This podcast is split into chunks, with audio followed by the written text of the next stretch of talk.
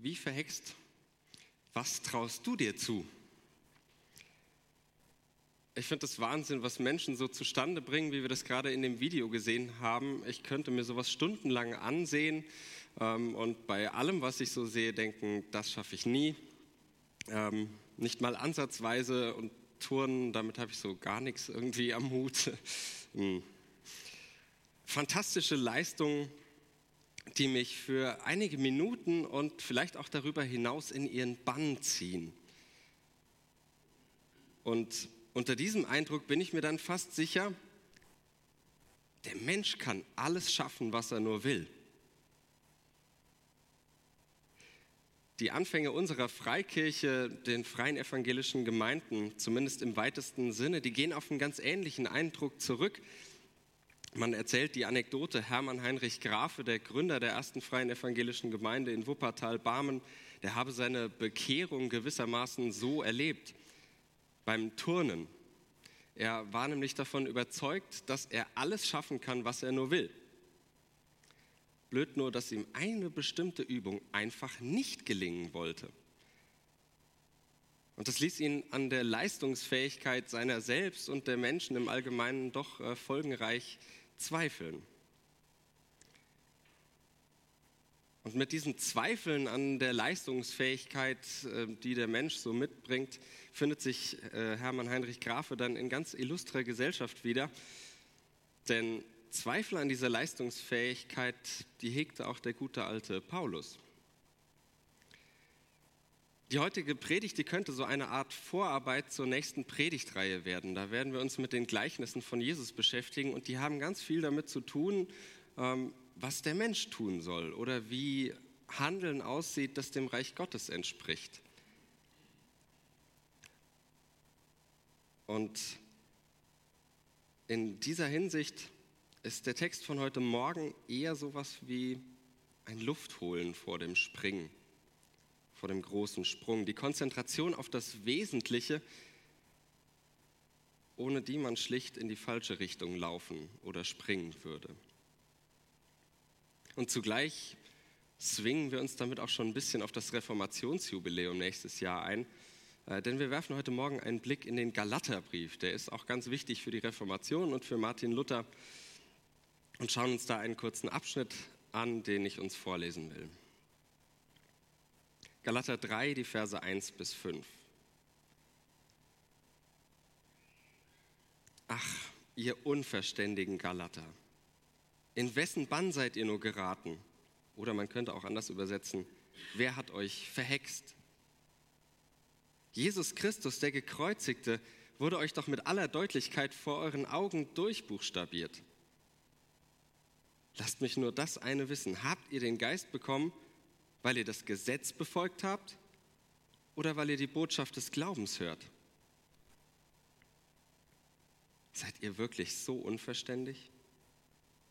In der Kraft des Geistes habt ihr begonnen und jetzt wollt ihr aus eigener Kraft das Ziel erreichen? Ihr habt so große Dinge erlebt. War das alles umsonst? Wenn es denn wirklich umsonst war. Also, der der euch seinen Geist gibt und Kraftvolles bei euch geschehen lässt, tut er das, weil ihr das Gesetz befolgt oder weil ihr die Botschaft des Glaubens hört? Drei Ideen zu diesem Text habe ich für heute Morgen mitgebracht. Erstens, es scheint wie verhext. Zweitens, begeistert oder gesetzt, kleines Wortspiel. Ähm, die Abschnitte brauchen immer irgendeine Überschrift und dann fällt mir sowas ein. Und äh, drittens, getragen, weil verletzt. Erstens, es scheint wie verhext. Paulus scheint mir hier in diesem Text einigermaßen aufgebracht zu sein. Ich weiß nicht, ob ihr das auch hört und lest, wenn ihr äh, diesem Text begegnet. Und ein bisschen frech ist er sogar. Ihr Unverständigen, sagt er einfach. Das klingt noch höflich, weil es eigentlich nicht so ganz zeitgemäß ist und in unserer Sprache relativ selten vorkommt. Was er meint ist, ihr Deppen, Idioten, Vollpfosten. Allerdings nicht, weil ähm, Paulus die Menschen in der Gemeinde irgendwie für intellektuell unterbemittelt hält oder sowas, Darum geht es nicht, sondern sie haben anscheinend nicht verstanden, worum es eigentlich geht. Wovon Paulus die ganze Zeit bei ihnen gesprochen hat. Worum es in der Gemeinde eigentlich geht, wenn es um Jesus Christus geht. Es scheint wie verhext, so der erste Vers wörtlich. Das heißt, es kann doch wohl nicht wahr sein. Wie ist das möglich? Was bringt euch zu solch einer Kehrtwende? Das werdet ihr wohl nicht absichtlich so wollen, oder?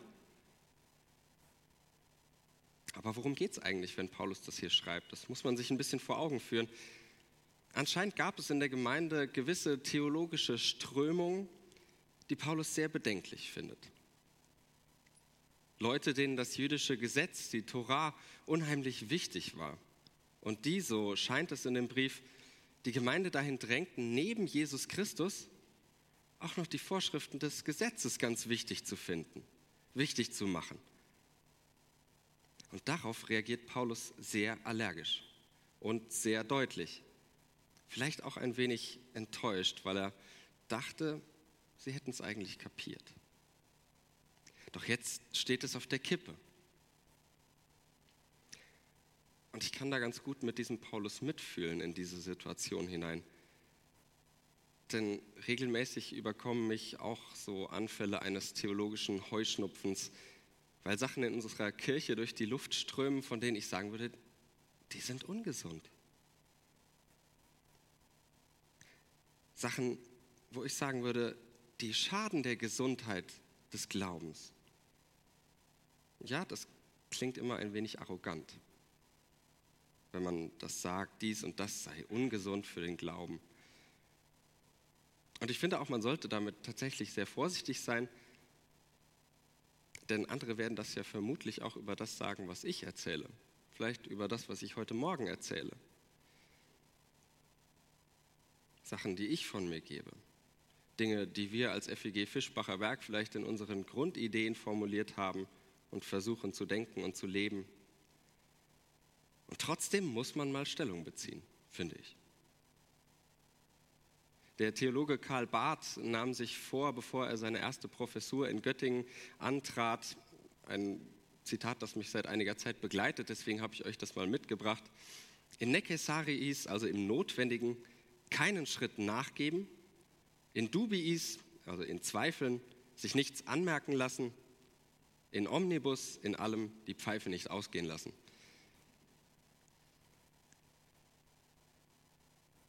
Tolerante Wertschätzung ist etwas anderes als gleichgültige Beliebigkeit. Um letzteres, diese Beliebigkeit geht es nicht. Also mal deutlich werden, um der Sache willen. Weil das, worum es geht, zu wichtig ist, als es auf die leichte Schulter zu nehmen, als dass man es verblümt, verwischt, verwässert. Interessanterweise klingt das eher nach der Sprache derer, die Paulus hier ja kritisiert und die ich auch immer wieder äh, in unserer Kirche kritisiere. Aber gut, es scheint verhext. Weil ich von meinem Standpunkt aus nicht verstehen kann, warum jemand sich aus seiner oder ihrer gewonnenen Freiheit wieder zurück in die Enge verzieht. Und das Verrückte oder Verhexte daran ist ja, dass dieser jemand das vielleicht gar nicht so wahrnimmt. Das nimmt mich schon ab und zu mal emotional mit, wenn ich sowas mitbekomme. Ist das arrogant? Manchmal vielleicht, ja, das mag ich gar nicht von mir äh, weisen, dass das manchmal so sein mag. Aber entscheidend finde ich doch, ich hoffe, dass das meistens so bei mir ist, wenn ähm, sowas passiert. Ich mache mir Sorgen um die Freiheit der Christinnen und Christen um mich herum. Wenn mir diese christliche Freiheit bedroht erscheint. Und ich mache mir Sorgen um den Kern der Botschaft, der guten Botschaft, die Freiheit. So scheint es auch Paulus zu gehen. Er sorgt sich um die Gemeinde. Die Gemeinde, die doch die Freiheit geschmeckt hat, die die Botschaft des Glaubens eben mit sich bringt.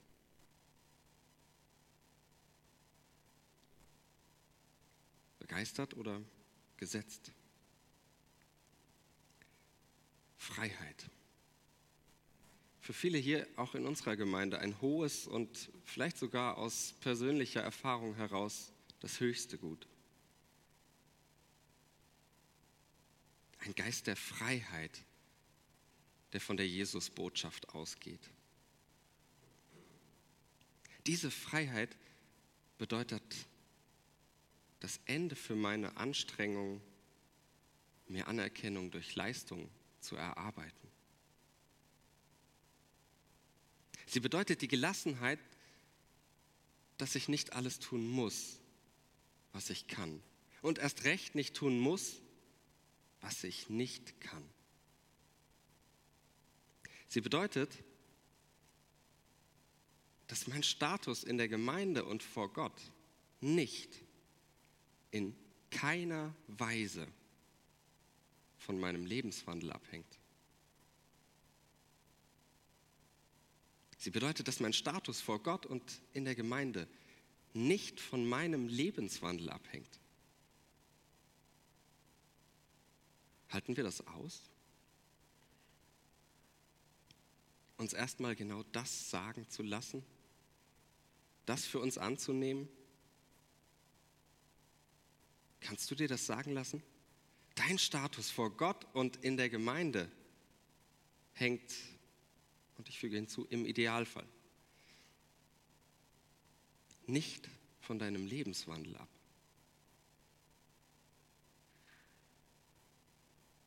Das meine ich mit dem Luftholen vor dem großen Sprung, der auch kommt, ja. Aber erstmal Luft holen, konzentrieren, ausrichten auf das, wo wir hinwollen.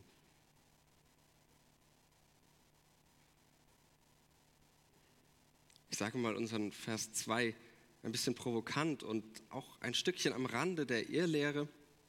Ähm, ihr müsst das einfach wohlgesonnen hören irgendwie. Als geistlich gilt nicht, was sich durch eigene gute Taten für Gott bewährt, sondern geistlich ist das, was sich auf die Botschaft von den guten Taten Gottes für mich verlässt. Geistlich ist nicht das, was ich tue, sondern das, was für mich getan ist und wird.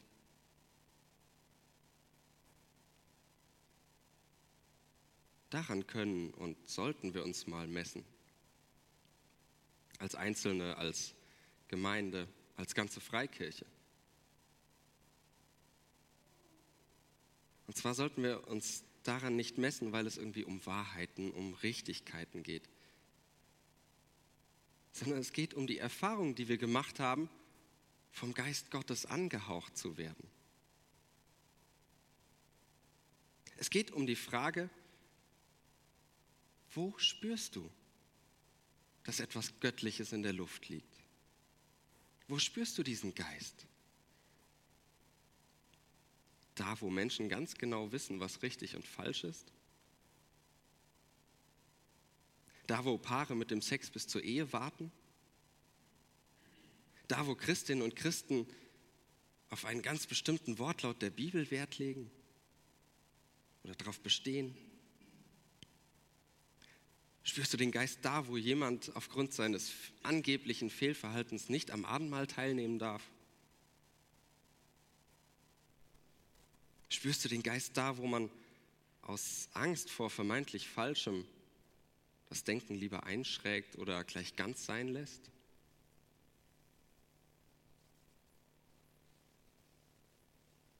Oder? Und zu welcher Seite ich tendiere, dürfte einigermaßen klar werden. Spürst du den Hauch Gottes nicht doch eher da, wo du mit deinen zweifelnden Fragen, die doch sowieso da sind, auf interessierte Ohren triffst? Da wo gerade am Abendmahlstisch so viel Platz ist, dass du dein ganzes Gepäck mitbringen kannst.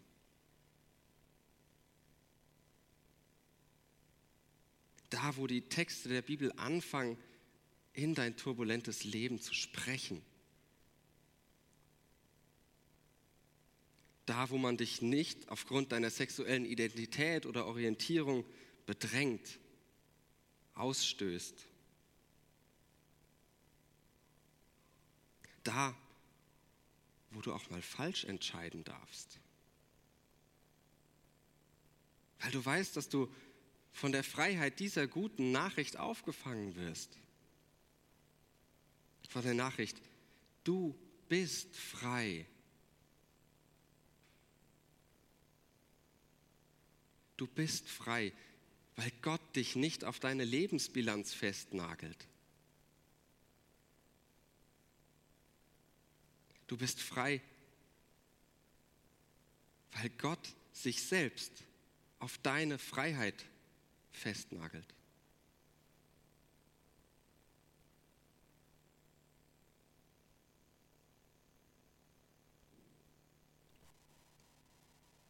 Getragen, weil verletzt. Das alles gilt für Paulus und es gilt für dich durch Jesus Christus, den gekreuzigten. Der Gott am Kreuz verbirgt diese Freiheit. Man mag sich vielleicht manchmal wundern, dass das, dass das das Symbol der Christen ist. Nicht eine Auferweckungsdarstellung oder ein leeres Grab, sondern das Kreuz. Das muss man sich immer mal wieder durchbuchstabieren.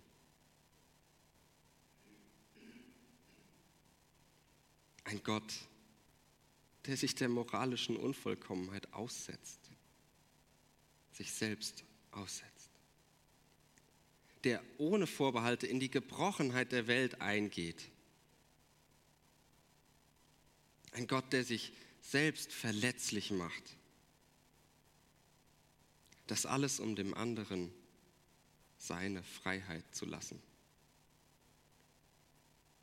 sie zu ermöglichen, indem Gott sich selbst zurücknimmt. Weil nicht Vergeltung geübt wird, sondern Vergebung.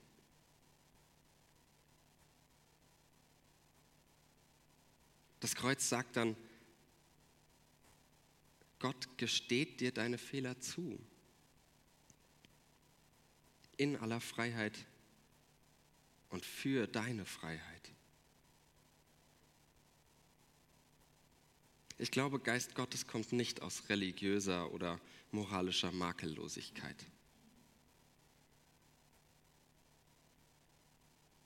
Jesus Christus ist eigentlich da, wo er am Kreuz hängt, sogar das Ende eines makellosen Gottes.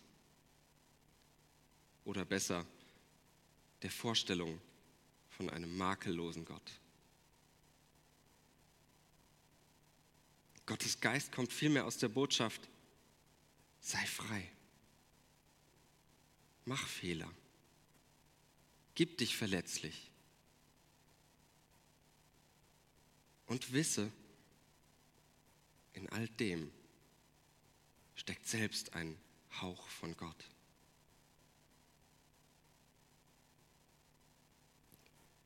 Und ich glaube, selbst der kleinste Hauch davon, von diesem zerbrechlichen Gott, der kann für mächtigen Auftrieb sorgen.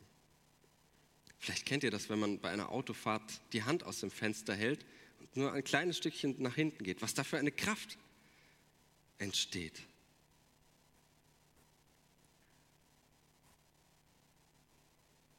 Die Freiheit, eben nicht alles durch meine Leistung vollbringen zu müssen.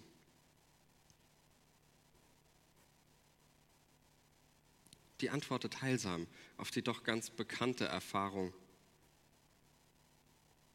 dass ich eben nicht alles schaffe, was ich gerne schaffen will, was ich selbst von mir verlange, was andere von mir verlangen. Und diese Freiheit zur Unvollkommenheit beruhigt mich. Wenn ich merke, dass vielleicht selbst meine nobelsten Anstrengungen das gut gemeinte Ziel nicht erreichen. Und, auch das will gesagt sein, es motiviert mich, all das auch meinen Mitmenschen zuzugestehen, diese Freiheit.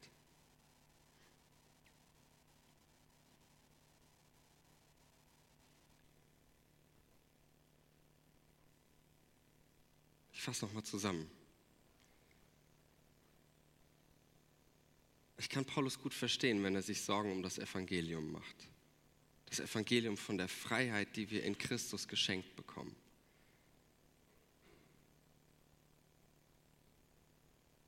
Gerade wenn ich die vielen Unfreiheiten in unseren Gemeinden, in unserer Freikirche miterlebe,